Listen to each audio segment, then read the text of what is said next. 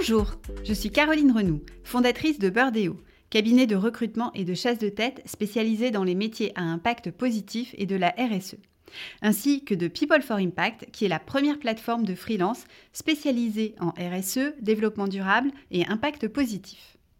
Avec YouMatter, le média qui aide à mieux comprendre les enjeux de notre monde en transition, nous avons décidé de lancer Trajectoire. Chaque mois, nous partons à la rencontre d'experts présents sur la plateforme People for Impact et nous décryptons avec eux un sujet de pointe pour vous aider à mieux appréhender la transformation durable de votre entreprise. Je reçois aujourd'hui Véronique Dame pour parler de la prise en compte des sujets de biodiversité en entreprise. Après une carrière de journaliste économique, Véronique Dame a travaillé sur des programmes de conservation et de réintroduction d'espèces en voie de disparition dans plusieurs réserves naturelles africaines. Persuadée que la préservation du vivant est aussi l'affaire des acteurs économiques, elle crée en 2005 Gondwana, la première société de conseil en biodiversité en France, revendue ensuite en 2016. En 2014, elle rejoint le groupe d'experts français de l'IPBES, qui est l'équivalent du GIEC pour la biodiversité. Et aujourd'hui, elle accompagne les entreprises souhaitant intégrer la biodiversité dans leurs réflexions et sensibiliser leurs équipes. Bonjour Véronique. Bonjour. Alors la biodiversité est historiquement moins médiatisée et moins appréhendée par les entreprises que le climat. Comment expliquez-vous cela?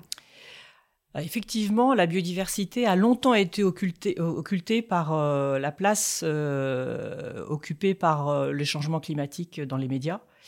Donc il y a eu une vraie compétition entre ce sujet.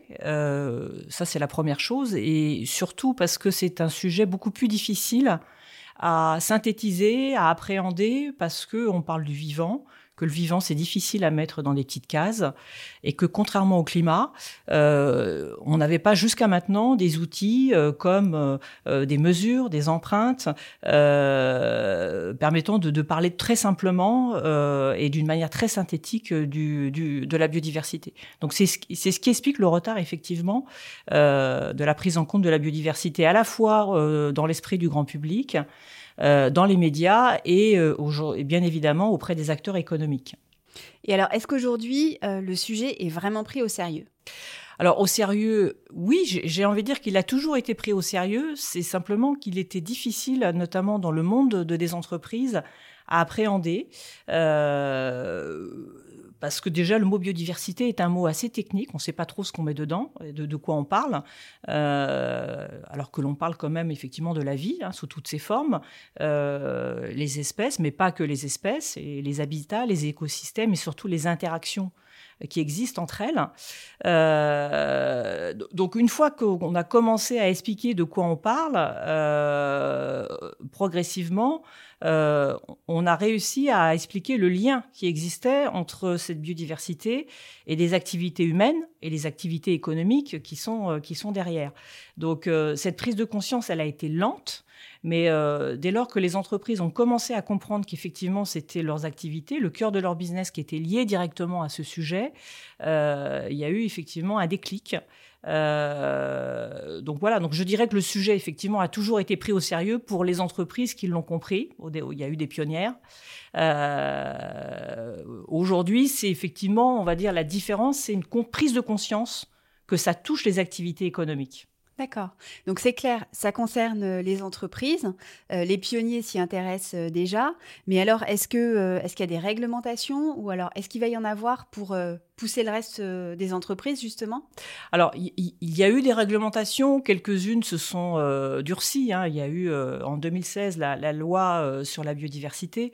C'est ce qui a fait que certaines entreprises étaient pionnières sur ce sujet parce que pas le choix, obligées effectivement de, respecter des réglementations. Mais j'ai envie de dire, c'est pas c'est pas la loi qui va qui a accéléré ce, ce processus ou qui va l'accélérer puisque les réglementations existantes essentiellement euh, tout ce qui est au niveau de l'aménagement du territoire, c'est quand on construit. Alors c'est vrai que c'est une des principales atteintes à la biodiversité aujourd'hui. Quand on construit des, routes, des infrastructures, bien évidemment, on impacte la biodiversité. Mais il y a plein d'activités qui impactent tout autant la biodiversité. Je pensais à euh, le secteur de l'agroalimentaire, le secteur de la, chimie, l'industrie, euh, et qui ne sont pas, pour l'instant, en fait, euh, encadrés par des réglementations. Rien n'empêche aujourd'hui, ou rien n'oblige plutôt, une entreprise qui fabrique des yaourts et des pneus à intégrer la biodiversité. Ce qui l'oblige aujourd'hui, c'est est-ce que je vais, je vais pouvoir continuer à euh, m'approvisionner correctement en matières premières. Euh, Est-ce que, euh, en termes d'image, je vais pouvoir continuer à rassurer mes parties prenantes? Est-ce que je vais pouvoir continuer à avoir accès au, capital? Donc, c'est toutes ces questions de fond qui aujourd'hui amènent les entreprises, enfin la plupart des entreprises, à traiter ce sujet beaucoup plus que la réglementation. Alors, est-ce que la prise en compte de la biodiversité va devenir une priorité pour les entreprises comme le climat l'est aujourd'hui? Oui, c'est en train, c'est très clairement ce qui est en train de se passer. Euh, déjà parce qu'au niveau international, euh, depuis à peu près deux ans, euh, on a expliqué que le sujet du changement climatique, du climat, était euh, lié et interconnecté à celui de la biodiversité. Donc ça, c'est effectivement euh, un point majeur qui a fait comprendre que quand on agit sur le climat, on agit sur la biodiversité et inversement. et aujourd'hui, on a aussi des outils. Je parlais tout à l'heure de la difficulté effectivement d'appréhender ce sujet dans le monde de l'entreprise surtout des, entreprises avec une, une, culture très ingénieure, où on aime bien effectivement avoir des métriques, quantifié.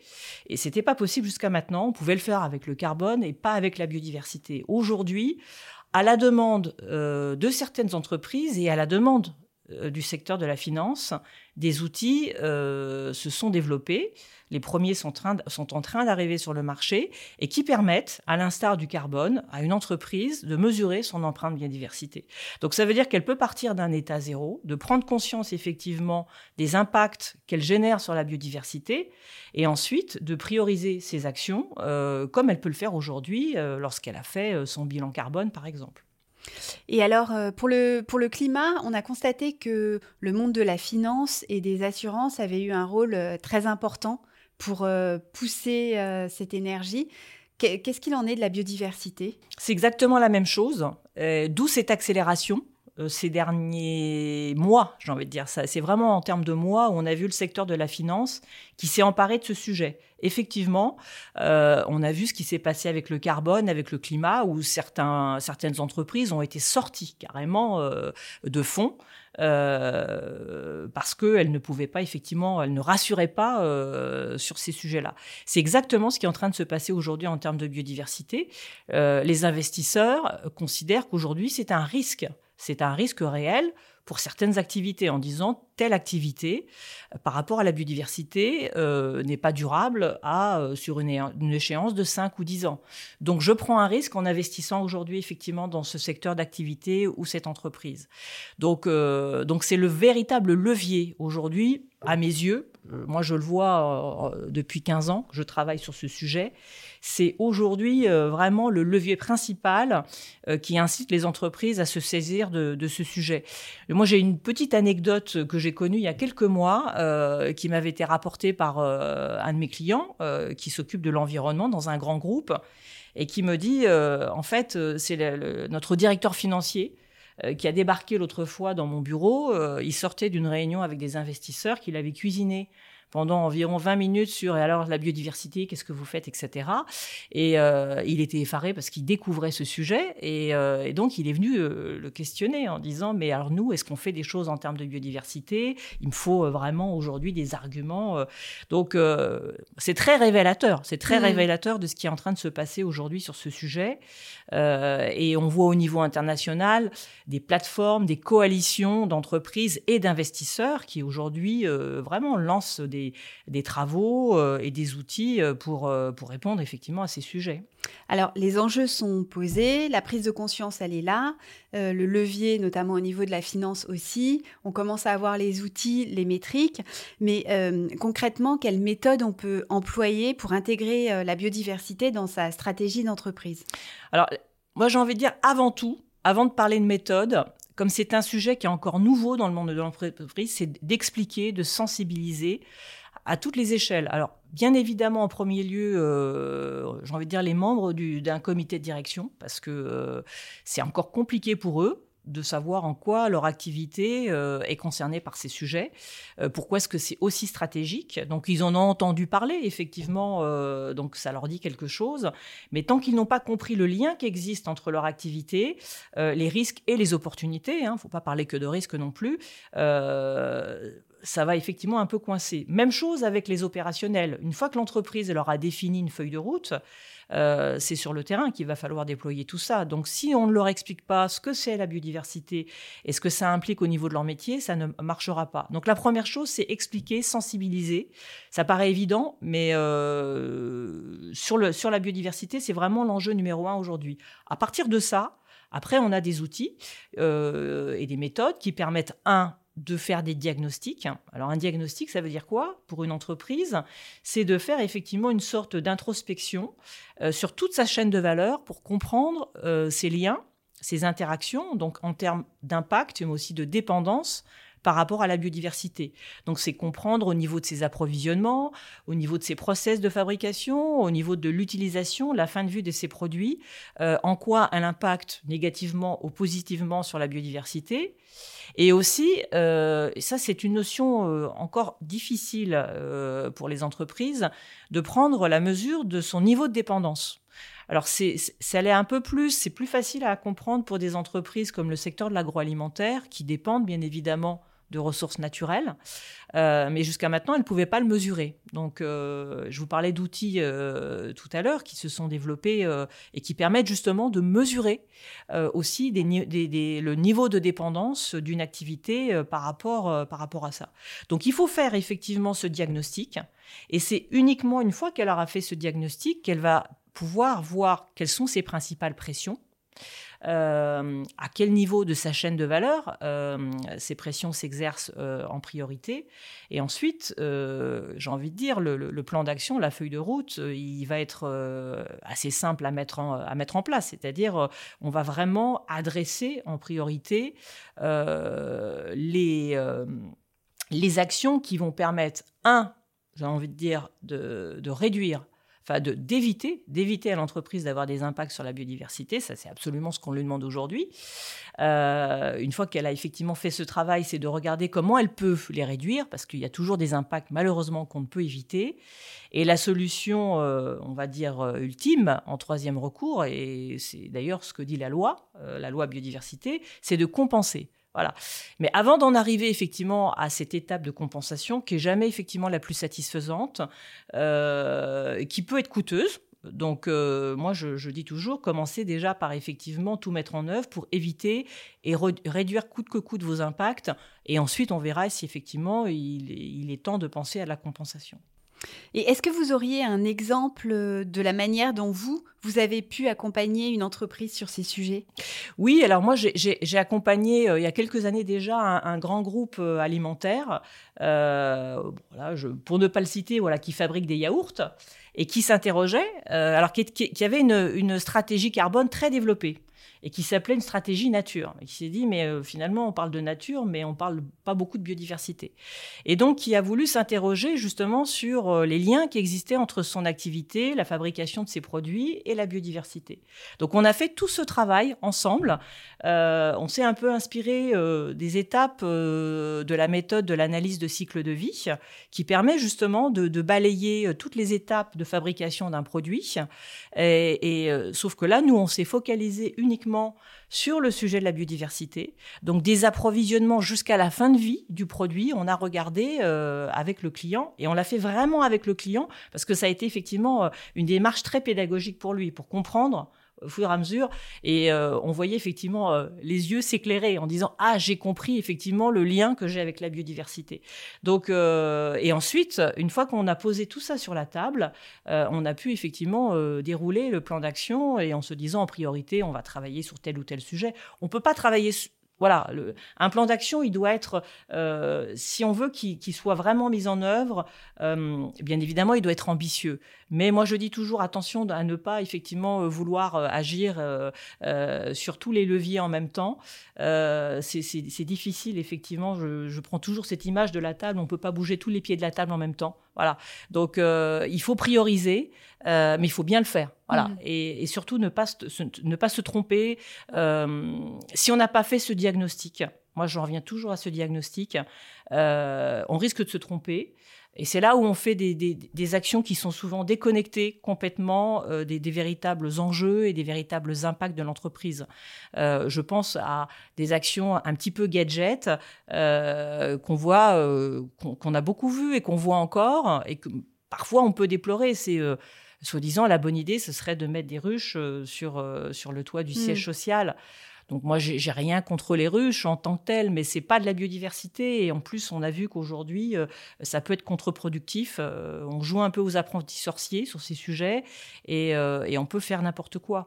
donc, avant de, se demander si on doit installer des ruches ou planter des arbres, euh, posons-nous les bonnes questions, à savoir, moi, euh, je fais des pneus, je fabrique des yaourts, je fabrique des shampoings, euh, je finance des projets dans le monde entier. C'est quoi, moi, le sujet de la biodiversité? Voilà, c'est la vraie question qu'il faut se poser. Oui, c'est vraiment revenir sur son cœur de business. Exactement. Mhm. Et alors, Véronique, quand on est une TPE ou une PME, euh, qu'est-ce qu'on peut faire concrètement pour intégrer la biodiversité euh, dans, son, dans sa stratégie? Alors, ça, c'est une, une, vraie question parce que c'est vrai que jusqu'à maintenant, euh, c'est surtout les grands groupes qui se sont emparés de ce sujet parce que plus matures sur les questions de RSE. heureusement, ce qu'on a remarqué ces derniers mois aussi, c'est le développement de, de, de méthodologies, de démarches euh, qui concerne tout le monde et en particulier les, les TPE-PME euh, qui jusqu'à maintenant ont été laissés un petit peu sur le bord de la route. Donc je pense notamment à une démarche de certification euh, qui s'appelle Biodiversity Progress, qui existait depuis cinq ans mais qui a été un peu mise en sommeil. Donc là, qui va être relancée en 2021 justement, euh, année internationale de la biodiversité, et qui s'adresse effectivement et qui donne euh, des, outils et des méthodologies euh, accessibles à des PME et des TPE, sans forcément, on va dire, mettre, mettre en œuvre des moyens démesurés, mais qui est une démarche qui va les accompagner pas à pas. Voilà. Donc, on va retrouver, c'est la même logique, c'est-à-dire de dire il faut expliquer, il faut faire un diagnostic et ensuite mettre en place des actions, mais euh, pour une TPE, une PME qui ne peut pas forcément avoir des ressources en interne euh, sur la biodiversité, euh, ou même effectivement aller trouver des experts ou se faire accompagner, c'est des méthodes aujourd'hui qui leur permettent effectivement très simplement, en suivant des étapes assez clés, de pouvoir elles, aussi, à leur niveau, intégrer ce sujet dans leurs activités. Donc ça, c'est quelque chose de très important parce qu'il ne faut pas oublier que si on met bout à bout tous les impacts, toutes les pressions des PME et des TPE, euh, l'ampleur est beaucoup, beaucoup plus grande finalement que celle que l'on peut trouver au niveau des grands groupes euh, français ou internationaux. Et alors, une dernière question, comment est-ce que vous voyez évoluer ce sujet dans les prochaines années? Moi, je le vois euh, bah, déjà en 15 ans, il, a effectivement fortement évolué. Moi, je me souviens des, toutes premières euh, réunions qu'on avait avec, euh, avec des entreprises quand on leur parlait de biodiversité.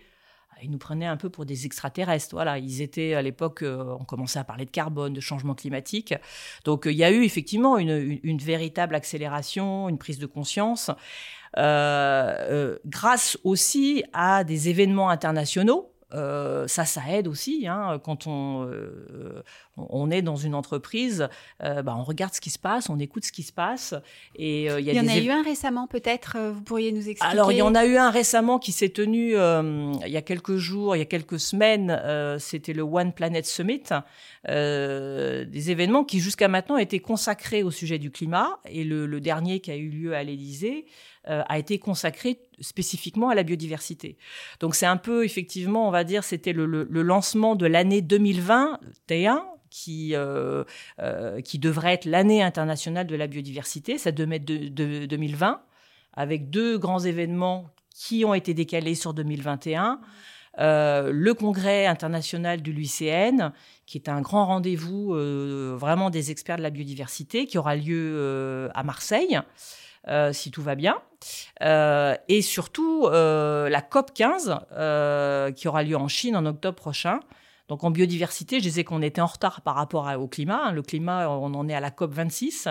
La biodiversité, c'est la COP 15, mais c'est un événement très important parce que là, on va se refixer de nouveaux objectifs au niveau international à horizon 2030.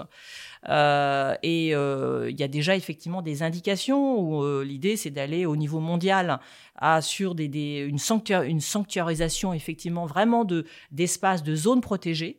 Euh, on parle effectivement d'un objectif de 30% au niveau mondial de, zones qui seront vraiment euh, euh, sous haute protection. c'est un chiffre qui a été repris au niveau de l'Union européenne. Euh, euh, et, j'espère qu'il va être repris aussi au niveau euh, de la France et, même voilà, qui va être décliné au niveau, au niveau régional. Donc ces événements vont donner effectivement une caisse de résonance encore plus importante au sujet de la biodiversité. et j'espère que ça va effectivement encore accélérer cette prise de conscience au sein des entreprises, comme on l'a vu pour le climat ces dernières années. Oui, oui, parce que euh, les accords de Paris, justement, euh, suite à la COP 21, euh, ont vraiment fait évoluer les choses au niveau du climat. Vous imaginez la même chose au niveau de la biodiversité? Moi, je l'imagine, et quand on entend effectivement les organisateurs et les porteurs de ces événements, c'est vraiment l'idée que ce soit effectivement les organisateurs, notamment l'État français, qui va accueillir le congrès de l'UCN dès le début, lorsque la France est portée candidate pour accueillir cet événement, a toujours dit on veut que euh, cet événement ait la même ampleur euh, et les mêmes répercussions que la COP 21 euh, qui s'est déroulée à Paris en 2015. Donc il y a une réelle volonté. ça c'est évident. je vois pas comment effectivement le soufflet pourrait retomber aujourd'hui par rapport à tout ce qui s'est passé depuis ces dernières années, ces derniers mois. Écoutez, Véronique Dame, euh, je vous remercie euh, beaucoup. Je crois que maintenant, euh, on a clarifié plein de choses au niveau de la biodiversité et en quoi ça concerne aujourd'hui toutes les entreprises. Merci. Je vous remercie. Merci pour votre écoute. Je suis heureuse d'avoir passé ce temps avec vous. Si vous cherchez la retranscription de ce podcast, les liens de référence ainsi que tous les autres podcasts, vous pouvez les retrouver sur le site de People for Impact c'est-à-dire people4impact.com, ainsi que sur celui de YouMatter, Y-O-U-M-A-T-E-R.world. Dernière petite chose, cet épisode vous a plu? N'hésitez pas à le partager sur vos réseaux sociaux ainsi qu'à vos proches. Faisons grandir la communauté d'acteurs engagés ensemble. Vous pouvez aussi le noter sur votre plateforme d'écoute préférée. Un grand merci de m'avoir écouté et retrouvez-nous très bientôt pour le prochain épisode.